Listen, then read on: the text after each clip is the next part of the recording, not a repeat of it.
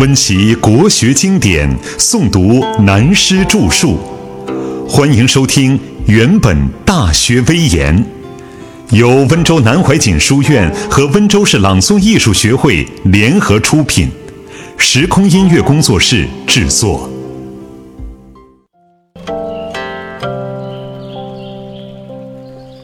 从魏晋鬼神说到近代人造神，有关第三个“人之其所未尽而辟焉”的历史故事实例不少，严格研究也很复杂，可以另成一个专题，而且牵涉的学科很广。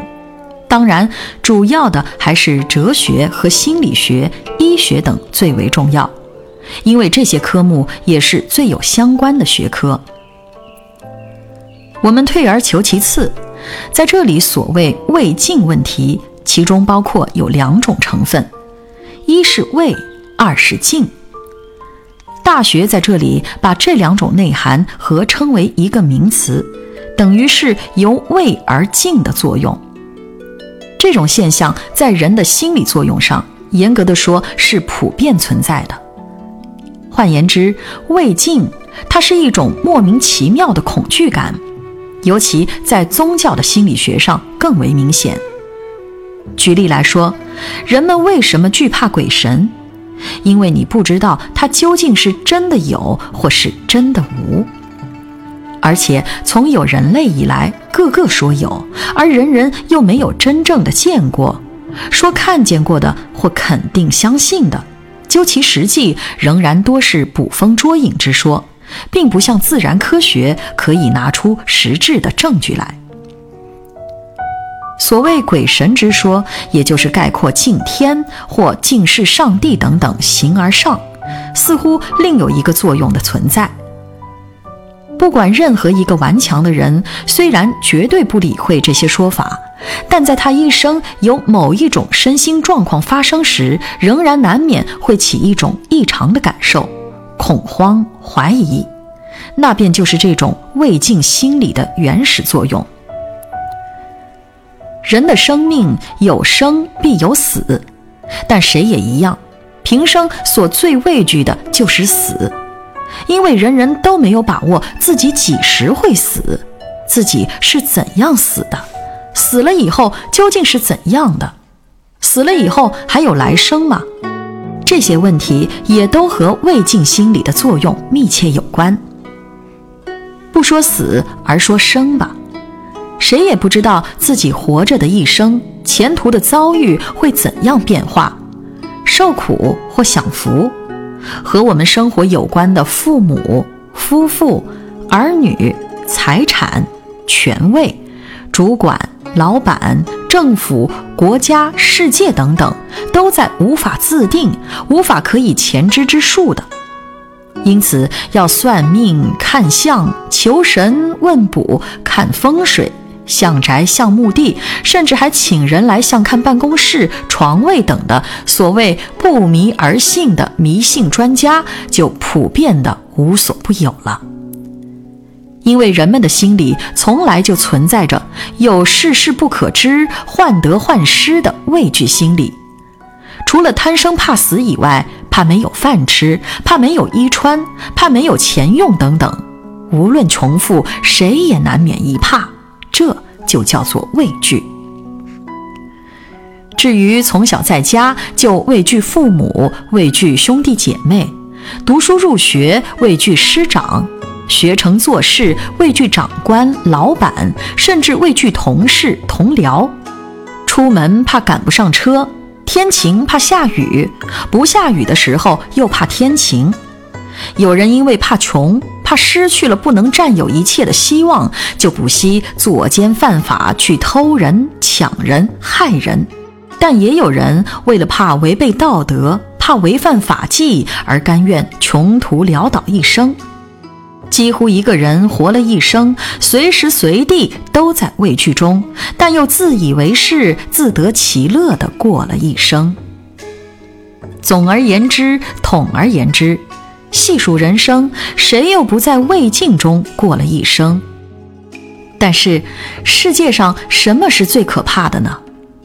鬼神并不可怕，因为没有见过；上帝、佛、菩萨也不可怕，天堂和极乐世界都距离我们太远。最可怕的是人，更可怕的是自己，尤其可怕的是人自己所造成的人神。他的代号叫做权威。其实，权威只是虚名，他没有一个东西，但他又把握支配了一切的东西。他是以一个孤苦伶仃、可怜的人为形象，是寡人，是孤家。他使人不想接近，又想接近。旺旺然是很渺小，又好像很伟大。总之，是人人自我矛盾所造成的一个偶像。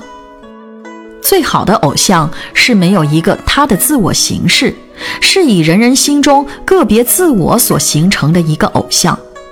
它使人人心中自我自生有未尽成癖之感。这样就是《大学》所说“人之其所未尽而辟焉”的最高原理。先不说过去历史上的往事，只以我所经历过的时代，由二十世纪初期开始，小的时候开始接触文化，也和众人一样喜欢读各种名人的传记，拿来对比中国历史上的人物。那个时候开始读德国的威廉二世和什么铁血宰相俾斯麦，很新奇，很惊讶。其他如辛登堡、伏羲元帅，包括钢铁大王卡内基等等，都是新鲜的玩意。听的是李鸿章以及日本明治维新的伊藤博文，仰慕的是曾国藩、石达开等等。但这些也只属于少年时期的憧憬而已。到了北伐前期，那时印刷术已稍发达了。到处可以看到一张又一张由第一次世界大战前后的袁世凯、张勋到奉直战争的大帅们和革命先驱孙中山、黄兴，甚至什么国民革命军的北伐总司令蒋介石的画像，一个个都是人们所制造的权威，令人望之似乎畏而生惧，但未见得有敬意的存在。接着而来的便是二十到三十年代，西方欧洲的国际局面变了。什么意大利新兴时髦的法西斯领袖墨索里尼是如何的枭雄，怎样的了不起？跟着而来，德国的领袖希特勒如何的枭雄，怎样的了不起？中国无人可及，墨索里尼也还差一点。天上的飞机可以丢什么炸弹？汽车以外，又有机械化的部队坦克车，机关枪、迫击炮是怎么的厉害？俄国又自十月革命以后有了苏联第三国际，列宁是怎么的神圣？日本的威风可怕，也制造了东条英机和土肥原，更是嚣张。赶快去找《墨索里尼传》、希特勒的《我的奋斗》等书来看。当然，那时的美国还算是老实关锁自己在太平洋的东岸，印象还不算太坏。换言之，这个时候的欧洲，如德意两国都在人造神，要使人畏而惧之，犹如希特勒和墨索里尼一样。而在中国也开始学步了，出现了什么救星之类的口号。不久，那些制造人造神的公司伙伴们，好几个都成为我的朋友，也可以说我成为他们的朋友。但很抱歉，我始终只能作为他们的正友，内心里还弄不清楚是什么原因，总觉得大不为然。也许是我读的线装古书太多了，总觉得立德和立功好像不是这样就可以的。可是那个时候，社会上又流行出版美国人著的什么演讲术和育人秘诀等书。接着到了抗战初期，我的朋友萧天石又出了一本《世界名人成功秘诀》的书，我看了，对他说：“你是写书出名成功了，也许会害了别人。”他要我写序言，我推辞了三十年后，才为了他的友谊而写了一点意见。从这个时期开始，有些朋友们访问德意回来，受了墨索里尼、希特勒的影响和忠告，真的开始极力造神。苏联也一样，列宁早已成神了。有一次在电影院神像出现时，大众肃立的时候，我轻轻问身边留学苏联的朋友沈天泽：“他们怎么搞成这样？”他说：“苏联也是如此。”有一次，列宁自己单独去看电影，神像出现了。列宁自己坐在那里不动，他旁边一个老头子吓住了，赶紧拉他一把，叫他站起立正，不然隔别屋会抓你去受罪的。列宁还是不动，只对那老头子笑一笑。我听了就说：“我总算懂了项羽的话。”富贵不归故乡，如衣锦夜行，也正是发自这种心理的。站在我右边的朋友叶道信就说：“老弟，你还太嫩了，我二十年的革命还不及我现在当了三个月的袍哥。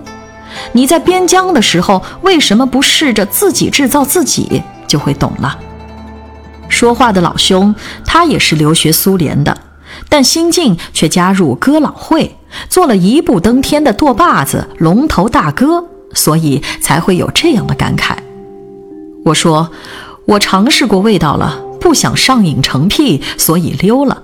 你去做山大王过瘾吧。大家彼此会心一笑。但是匆匆三四十年的时间，这些一幕一幕的现代史都已过去，神像也一个一个不见了。好像是彻底打倒迷信了，可是人们仍然在造神，仍然在搞个人崇拜，好像不塑造一个孤家寡人，自己就六神无主，无法玩弄跳神的法术似的，真是何其可悲呀！二十世纪的大半时期，好像都在人造神的神人合一的时代。